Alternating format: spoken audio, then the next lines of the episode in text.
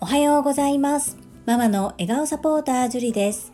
このチャンネルではサラリーマン兼業個人事業主であるパラレルワーカーの私が家事育児仕事を通じての気づき工夫体験談をお届けしています。さて週末ですね。皆様は素敵な週末をお過ごしでしょうか？私は今日はワクワクドキドキ初体験をします。とても緊張しますですがやらない後悔よりやった経験でやりきりたいと思います。そんなこんなで本日のテーマは読書目標の進捗状況についてお話をさせていただきます。最後までお付き合いよろしくお願いいたします。11月の頭に今年2022年もうすぐ2ヶ月で終わりという段階で私は4冊の本を読書しますと宣言をして自分の読書時間を少しずつ確保してまいりました。ところが途中で7つの習慣の漫画本が5冊入ってきたり2ヶ月無料の Amazon Audible を試してみるなど最初に掲げた4冊以外の本を読むことが追加されたというか自分で追加をしたのでこの状況では最初に掲げた購入した4冊の本を年内に読み切ることが難しいということで途中で軌道修正をしました。軌道修正をした後7つの習慣の5つの漫画本を年内に読み切るという目標に変えて今残り2022年は約2週間となります。その状況でここ最近この漫画本の進捗があまり良くありませんので改めてここでもう一度目標を立て直したいと思います年内に漫画本7つの習慣を全て読み切るという目標はそのままに毎日本を読むという漠然とした目標しか立てておりませんでしたので新たな目標として1日最低30分は読書の時間を持つ。これは継続して30分が難しい場合は細切れでもいいので必ず30分は時間を取るということを改めて再度目標設定としたいと思います。おそらくこのように掲げていても20分しかできない日や週末に固めて何時間っていうこともあり得るとは思うのですが一度自分のスケジュールとして読書の時間をしっかり確保しようと思います。さあこのスケジューリングがうまくいくのかこの目標設定を達成することができるのかではなく達成しますと言い切りますね。達成します。達成するためにはどうすればいいのか。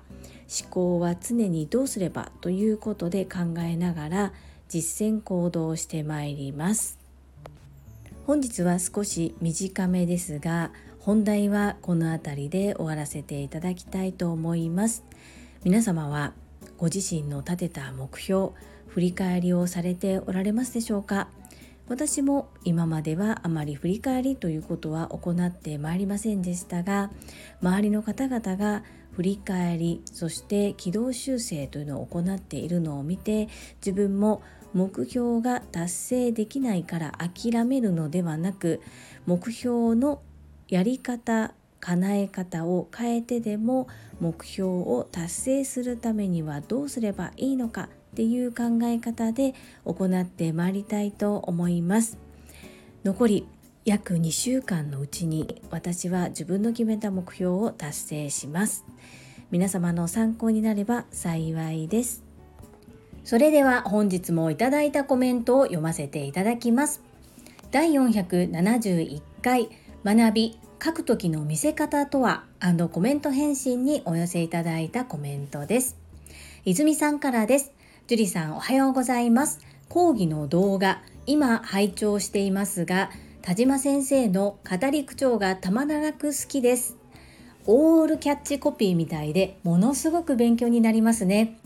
まだ途中なのですが、イズミーナの仕事に活かせるよと言ってくださったのがわかります。リさんの朝倉先生のボイシーでのコメント、ほぼトップバッターであのまとめ方に毎回感嘆符10個拍手。その後続くのに緊張が走ります。笑い。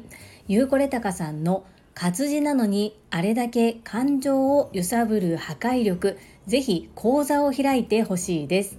それでもかなり試行錯誤されているとのこと頭が下がります。日常の何気ない習慣こそいかに込めるか。ここが分かれ道だと心得ております。コメントにも試行錯誤するようになってきました。そして24時間以内のアウトプットも合わせ技でですね。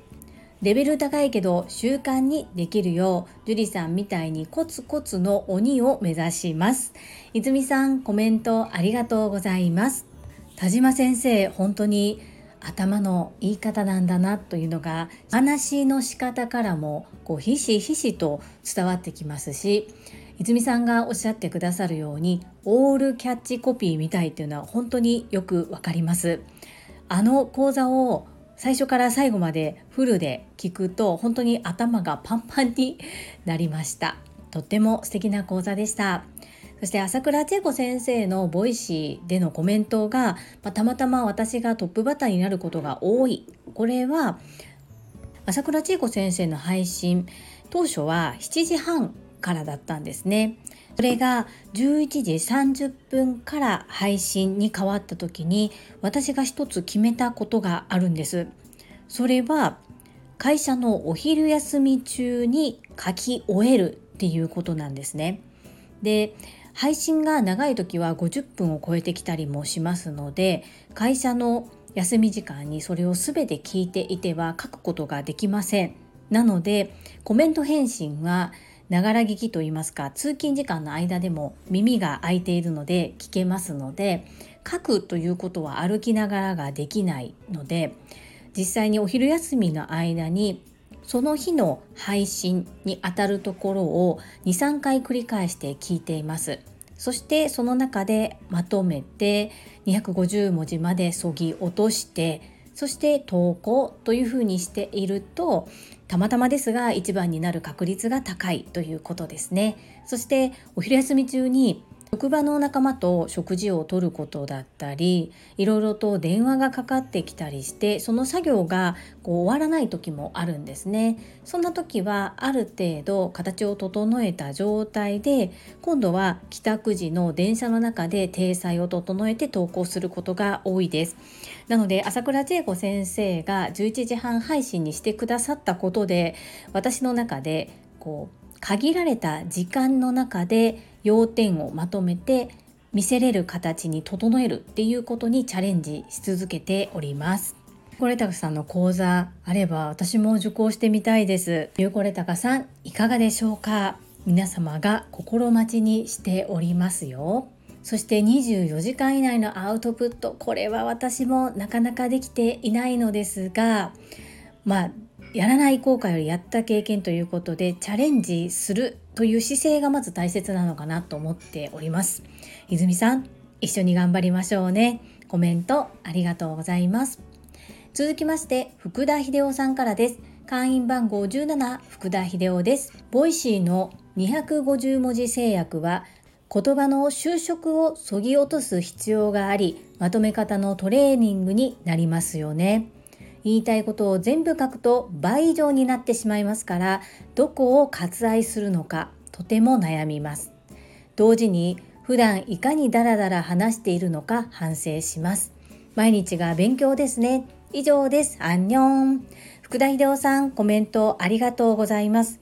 そうなんですよ。特に私1年前とかはよし短くまとめたと思って書いてみたら400文字とか350文字とかになってしまってここから本当に言いたいことを伝えるために250文字にそぎ落としさらに見やすく読みやすくするために形を整えるという作業こっちの方が難しいですね。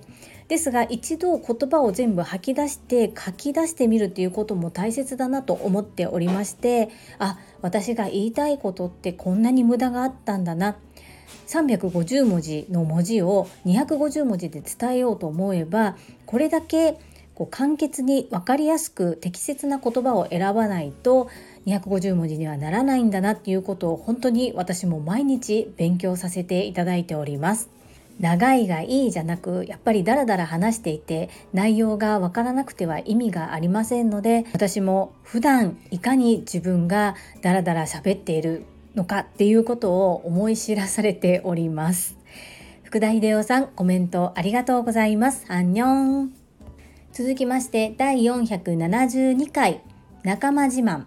石間美さんの秘密コメント返信にお寄せいただいたコメントです。英語学習者と世界をつなぐキューピット英会話講師高橋明さんからです。樹里さんおはようございます。石間美さんのお話をシェアしてくださってありがとうございます。素晴らしい仕事ぶりですね。そしてすぐにスタッフの方の姿勢が変わるというのがどれだけ現場の方がマミさんを信頼しているのかがわかるように思います。石まみさん、お話ししたことないですが、ズームで拝見するたびに綺麗な方だなというのと声が素敵だなとこっそり思っていました。私は2019年から朝倉千恵子先生のもとで学ばせていただいているので、ボイシーは朝倉先生が始めたタイミングで聞き始め、初期から聞いています。そして朝倉先生が鴨頭さんと YouTube 対談をされたことで鴨頭さんをより知るようになったジュリーさんの逆パターンです。リアル TSL の受講者といっても最後の方の木を受講しているので偉そうなことは言えない新参者ですがリアル塾生はあまりコメントをしてなかったかなって思います。なので樹里さんたちのコメントや先生の返信を聞いてこういうコミュニケーションも喜ばれるんだなとか由布さんのいじりとかすごいっていろいろとこっそり学ばせていただいていたんです。下手すると樹里さんのスタイフもずっとサイレントリスナーだったかもしれません。勇気を出してコメントするとこんなに近い距離で親しくなれるんだなって感動しています。高橋明さん、コメントありがとうございます。そして昨日のボイシーで朝倉千恵子先生が私のスタンド FM のことも紹介してくださった時にすぐに連絡をくださって自分ごとのように嬉しいです。素敵な言葉をいただきまして感謝申し上げます。高橋明さんありがとうございます。そして石間美さん素晴らしいでしょう。もう私このイコールこの話と石間美さんがイコールだと知った時本当鳥肌が立って涙が出てきました。こんな方と私知り合えてたんだなと思って。そして初めて3月31日にカモさんのボイシーを聞いてあの話を知った時もすっごい方がいらっしゃるんだなっていうふうに思っていてそれをご本人から聞くというねもっと早く教えてくれたらよかったのになーっていうふうに思ったんですけれども今がタイミングだったのかなとも思います。私も石間美さんの綺麗だなっていうところそして声がものすごく好きです。実は私も最初の頃朝倉千恵子先生の大切な時間を奪ってしまうのではないかというふうに思ってコメントを書き始めたものの書き続けることをどうしようかなって迷ったこともあるんですね。ですが今発信者になってみて思うのですがこうコメントを読む読まないっていうのは発信者の気持ちになるんですよね。なので朝倉千恵子先生が明日から読みませんと言われたらもうそこで読み上げは終わるわけであり朝倉千恵子先生は遠慮と貧乏はするなそして今度とお化けは出ないとよくおっしゃっておられます。なので私はこう日本人独特の遠慮というよりも朝倉千恵子先生がどのようにお考えなのかどうすることが一番喜んでいただけるのかっていうことを考えた時に私は書きたい思いを伝えたい。そしてそれをどうぞ書いてくださいっておっしゃっていることを素直に受け止めて書こうと決めて継続して書いております。コメントを読み上げていただけることは当たり前のことではない。さらにいつまで続くかもわからない。だからこそ今この時間を大切にするという意味でも大切な命の時間を使わせてしまってはいるんですけれども TSL の熟成となった今も継続してコメントを書かせていただいております。高橋明さんコメントありがとうございます。続きまして日野武さんからです。ジュリストナンバー11の日野武です。最近そう名乗ってなかったな。しっかりファンアピールせねば。わー日野武さんありがとうございます。続きです。それはさておき改めてカモさんの石間美さんの紹介会聞き直しました。いやー素晴らしい対応ですね。カモさんのプレミアム放送の社員ミーティングを聞いていると本当にビジネスに関しては厳しい目をお持ちなのをカモさんから感じます。そんなカモさんがここまで褒めていることを考えると実にカスタマーリカバリーが素晴らしかったことが感じられますね。そんな仕事のクオリティの高い方々が集まるトラファミリー本当に貴重なつながりで感謝ですちなみにその後語られた焼肉マフィアの坂本店長のお話も熱いですね坂本店長のおもてなしの力も前出の社員ミーティングでは厳しい言葉をかけていらっしゃるイメージがありますが最高です。焼肉マフィアでトラファミリーの集い実現したいですね。貴重な放送をシェアいただきありがとうございました。日野武さんコメントありがとうございます。まみさんすごいでしょ？う本当にすごいでしょ？もう私嬉しくて嬉しくて。もうどうしても皆さんにお伝えしたくて。ちょっと無理を言って「まみさんお願いします」ってお願いしちゃいました。こちらで配信すること。そしてトラファミリーのグループでシェアさせていただくこと。さらに朝倉千恵子先生にお伝えすること。それを許可いただいてさせていただいたんですがまさか朝倉先生がボイシー内で大々的にお伝えいただけるとは思っていなくてとっても嬉しかったです。私フォロワーさん少ないのでいくら拡散しようと思っても私の力じゃ無理なんですよね。ですが一人でも多くの方に素晴らしい出来事を共有したいな知っていただきたいなというふうに思っていたので朝倉千恵子先生が取り上げてくださりとっても嬉しかったです。私も1ヶ月だけカモさんのプレミアムリスナーだったことがあります。さらに今はたまにですけれども焼肉マフィア池袋店のミーティングを無料で公開されている回があったりしますね。そんな時にもやはり本気だなっていうふうに感じることができます。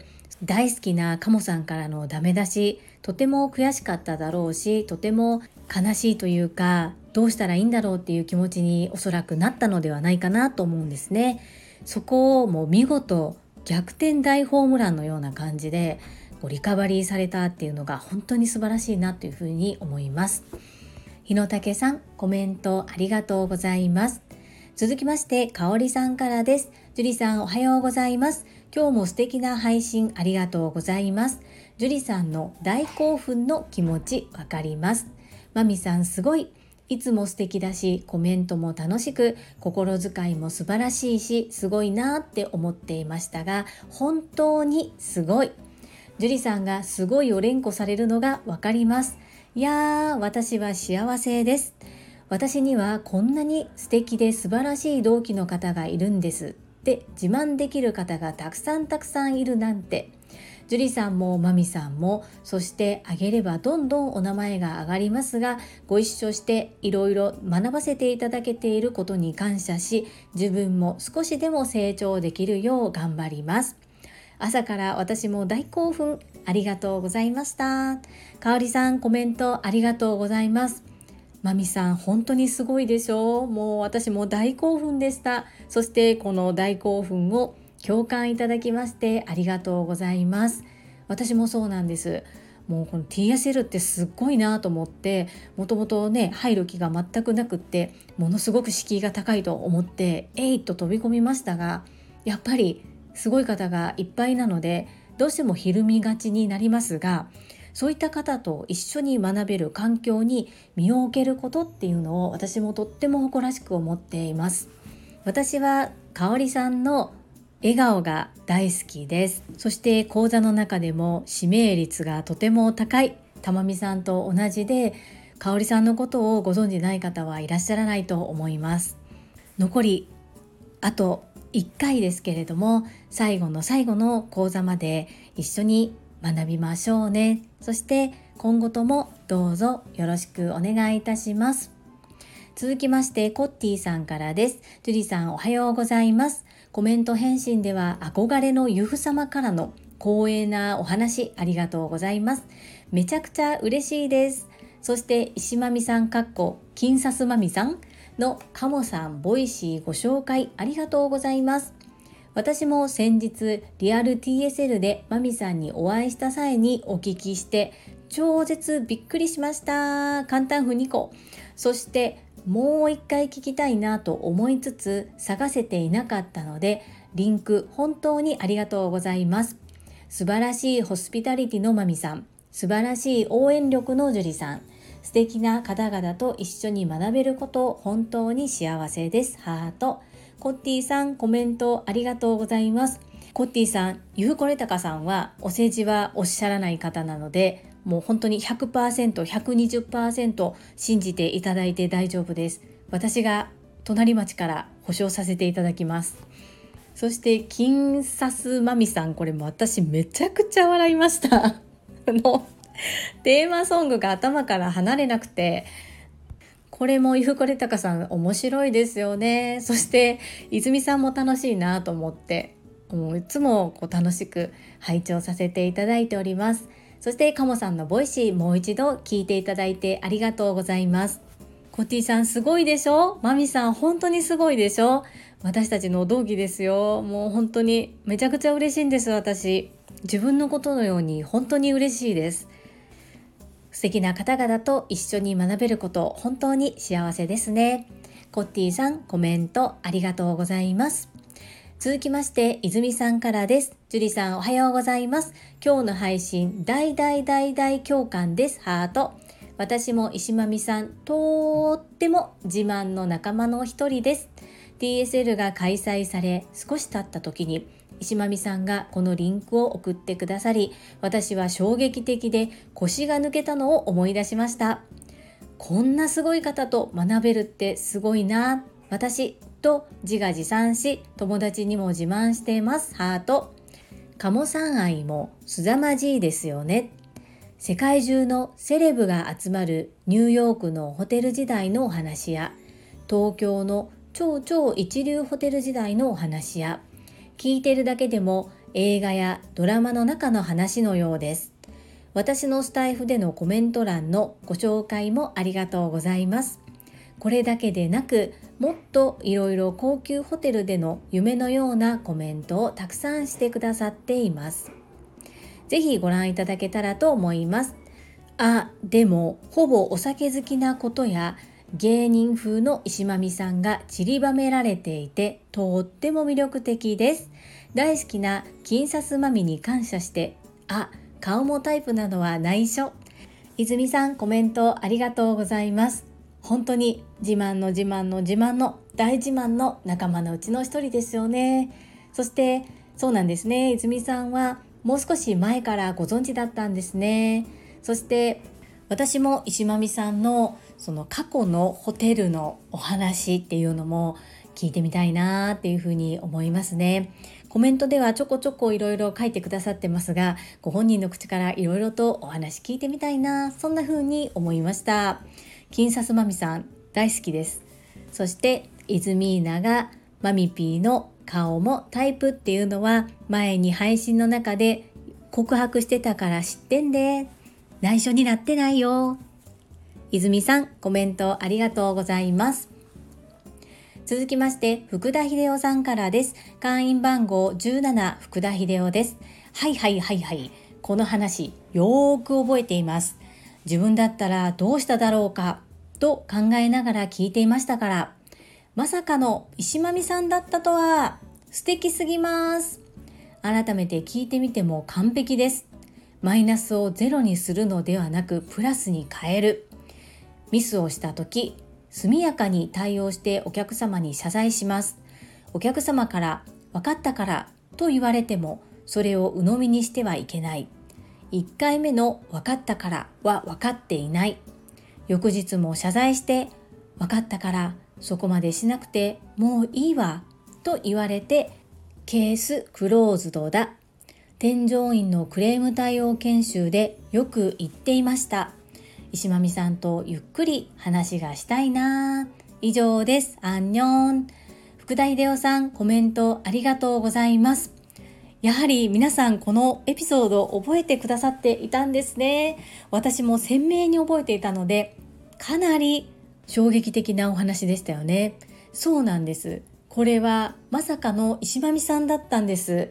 もう本当に素敵すぎます。マイナスをゼロにするのではなくプラスに変える。なかなかできることではないです。そして一人の力ではできないチームプレーっていうのを見させていただきましたよね。本当にもうめちゃくちゃかっこいいですそして添乗員のクレーム対応研修での一部をご紹介くださりありがとうございます本当に石間美さんとゆっくりお話ししてみたいですよね福田秀夫さん、コメントありがとうございます。アンニョン。続きまして、アラカンマサミンさんからです。ジュリさん、カモさんのこの配信、すっごく覚えてます。覚えてます。感動のリカバリーの立役者が石間美ピーだったんですね。ハート。尊敬しかないです。自慢の仲間です。シェアしてくださりありがとうございます。何回も聞きます。中野さんは男性だと思っておりました。渡名喜芽さんがカモさんのスポンサーだったんですね。共に TSL7 期で学べる奇跡に喜びしかありません。まさみん、コメントありがとうございます。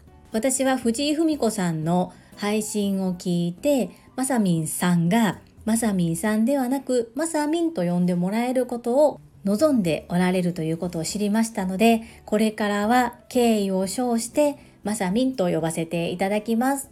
このカモさんの回は皆さん覚えてくださってるんですね。私だけじゃないんですね。とっても嬉しいです。そしてそうなんです。マミピーなんですよ。本当にすごいですよね。かっこいいんです。そう。さらに、渡名喜芽衣さんがカモさんのスポンサーをしてくださっていたんです。そしてこの石まみさんがリカバリーをされていた時にカモさんのそばに渡名喜芽衣さんもいらっしゃったということになります。本当に一緒に学べているっていうのが奇跡ですよね。まさみん、コメントありがとうございます。続きまして、たまみさんからです。樹里さん、こんにちは。鴨頭義人さんのこの回、よく覚えています。なんと、石まみさんだったのですね。本当に本当にすごいすごいすごいすごい拍手同じ塾生としてめちゃくちゃ誇らしいですし、一緒に学べる奇跡に改めて感謝の気持ちでいっぱいです。ハート。石間美さんはお顔も綺麗だし、声も素敵だし、芯が強くて志が高くて、発する言葉のすべてが私よりはるかに視座が高く、密かに憧れておりました。それでいてコメントは面白くってチャーミングで本当に魅力的な女性だなと思います。改めて鴨頭義人さんの Voicy 聞き直します。教えてくださりありがとうございます。石間美さんのお話、たくさんお聞きしたいです。密かに石間美さんファンもめちゃくちゃ多いと思います。私もその一人です。憧れの人がたくさんいて、私は本当に幸せ者だなと思います。そして渡名喜芽衣さん。芽衣さんがスポンサーをされていたことはとっても印象に残っていたので7期で見つけた時興奮してメッセージをお送りしました笑い芸能人とお会いしたような気持ちになりとっても感動しました。笑い。樹里さんとゆうこれたかさんの朝倉先生の Voicyに対する思いやり。コメントの書き方やどんなコメントで朝倉先生を喜ばせ楽しくボイシーを続けられるようにしていくのか。などなどお二人が心を尽くしておられたというお話もよく覚えています。あの時も本当に感動しました。憧れのお二人と今こうしてメッセージのやり取りができていることも私の奇跡です。本当に本当にありがとうございます。たまびさんコメントありがとうございます。石まみさんのファンは本当にたくさんいらっしゃると思います。私は隠れファンじゃなくてもう全面にアピールしてます。そうなんです。本当これこう井上圭一先生的に言うと振り幅がすごいですよね。お仕事もできてそしてとってもコメント楽しくてチャーミングでご自身からの発信っていうのは少ないものの同期のみんなのコメント欄に毎日コメントくださるそのお心遣いにも感謝ですしきちっとそのパーソナリティパーソナリティに対しての相手を思いやって発言されてるっていうのもとてもよくわかりますしコメントからすごく聡明な方なんだなっていうことも感じ取ることができます。本当に私たち幸せですね。ともみさんいろいろと迷いましたが一緒に学べて本当に心から嬉しいです。そしてそうゆふこれたかさんと私なんですけども。朝倉先生が大好きすぎてどうすればさらに良くなるかっていうのをよくああでもないこうでもないと考えていましたね。私が Voicy を聞かず朝倉千恵子先生にも出会わずだったらこういった皆さんとのご縁もないわけで本当に自分が何を選ぶのかっていうのが後の人生を変える。これは本当だなというふうに身に染みて感じております。たまみさんコメントありがとうございます。続きまして高尾さんからです。ジュリストナンバー21高尾です。カモさんのボイシー聞きました。教えてくださりありがとうございます。石まみさんの悔しさ嬉しさいろんな感情があっただろうなと想像し朝から車の中で涙が溢れてきました。石まみさんのプロとしての仕事そして石まみさんからの報告で動く組織。これは石まみさんが積み上げてきた信頼の賜物だなと思いました。素敵な皆さんと出会えたこと。TSL の同級生となれたこと。本当にありがとうございます。私運がいい。高尾さんコメントありがとうございます。私もこれ思います。私運がいいです。本当に運がいいと思います。そして本当にそうなんですよ。今だったら石間美さんがどれだけ鴨さんが大好きでどれだけ鴨さんの大ファンなのかそしてお人柄も知っている状態であの鴨さんの Voicy を聞くと私ももう涙が溢れまして止まらなくなってしまいました。感動とこうマミさんの立場に立った時にその自分の思いと戦いながらどのようにリカバリーしていくのかっていうところ本当に頑張ったと思うんです。そして結果的に認めていただけた。これは組織も動かすこともできた。マミさんが積み上げてこられた信頼の賜物だな。高尾さんのおっしゃる通りだと思います。素敵なお言葉をありがとうございます。今後ともどうぞよろしくお願いいたします。続きましてテニスバカさんからです。ワーママジュリのほんまでっかスタイフ。の配信ありがとうございました。会員番号3番の最近やや有頂天のテニスの人です。カモさんの配信聞きました。言葉を選ばずに申し上げますと、石まみさん、ほんまにすごい人やん。てか、すごすぎる。泉さんの配信でプライベートが垣間見えるコメント返信の一面と、カモさんの配信から聞いたパブリックな一面。まさしく振り幅がすごい。つながる忘年会で一度顔をお見かけしましたが、どこかのタイミングがございましたら、じっくりとお話を聞いてみたいです。井上圭一先生から学んだコミュニケーション術をフル活用して、テニスバカさんコメントありがとうございます。石まみさん、オファーが続々来ておりますよ。皆さん石まみさんのお話ゆっくり聞いてみたいなというふうにおっしゃっておられます。女性からは憧れの眼差しでもうめちゃくちゃかっこいいですしね。朝倉先生が配信内でおっしゃっておられた通りこれからもどんどん育成されていく立場でいらっしゃるということですのでどんどんどんどんもっと上へ上へ上がっていただきたいなというふうに思います。石間美さんは泉さんのコメント欄ではきっと心がほぐれていて素の石まみさんが出ているんだろうなというふうに思います。ですがこう講師をしっかり分けることができてこうピリッとしているところとふわっと心許せる部分っていうののメリハリをつけるのがとても上手な方なんだろうなというふうに感じております。テニスバカさんコメントありがとうございます。続きまして、ほめほめドッグトレーナーゆかさんからです。ジュリさん、今回も仲間の輝かしいエピソードの共有をありがとうございます。カモさんのボイシーのあの放送、私も鮮明に覚えています。聞き直すまでもなく分かりましたが、もう一度聞きました。あの中野さんとはマミさんのことだったのですね。大好きな鴨さんに Voicy で称賛されたマミさん、これはすごい記録ですね。改めて拝聴し、まさにピンチをチャンスに変え、ホテルサービスの質を見事に向上させたマミさん、本当にすごいなと尊敬に溢れています。そしてまさにこれは井上圭一先生の振り子の法則その通りですね。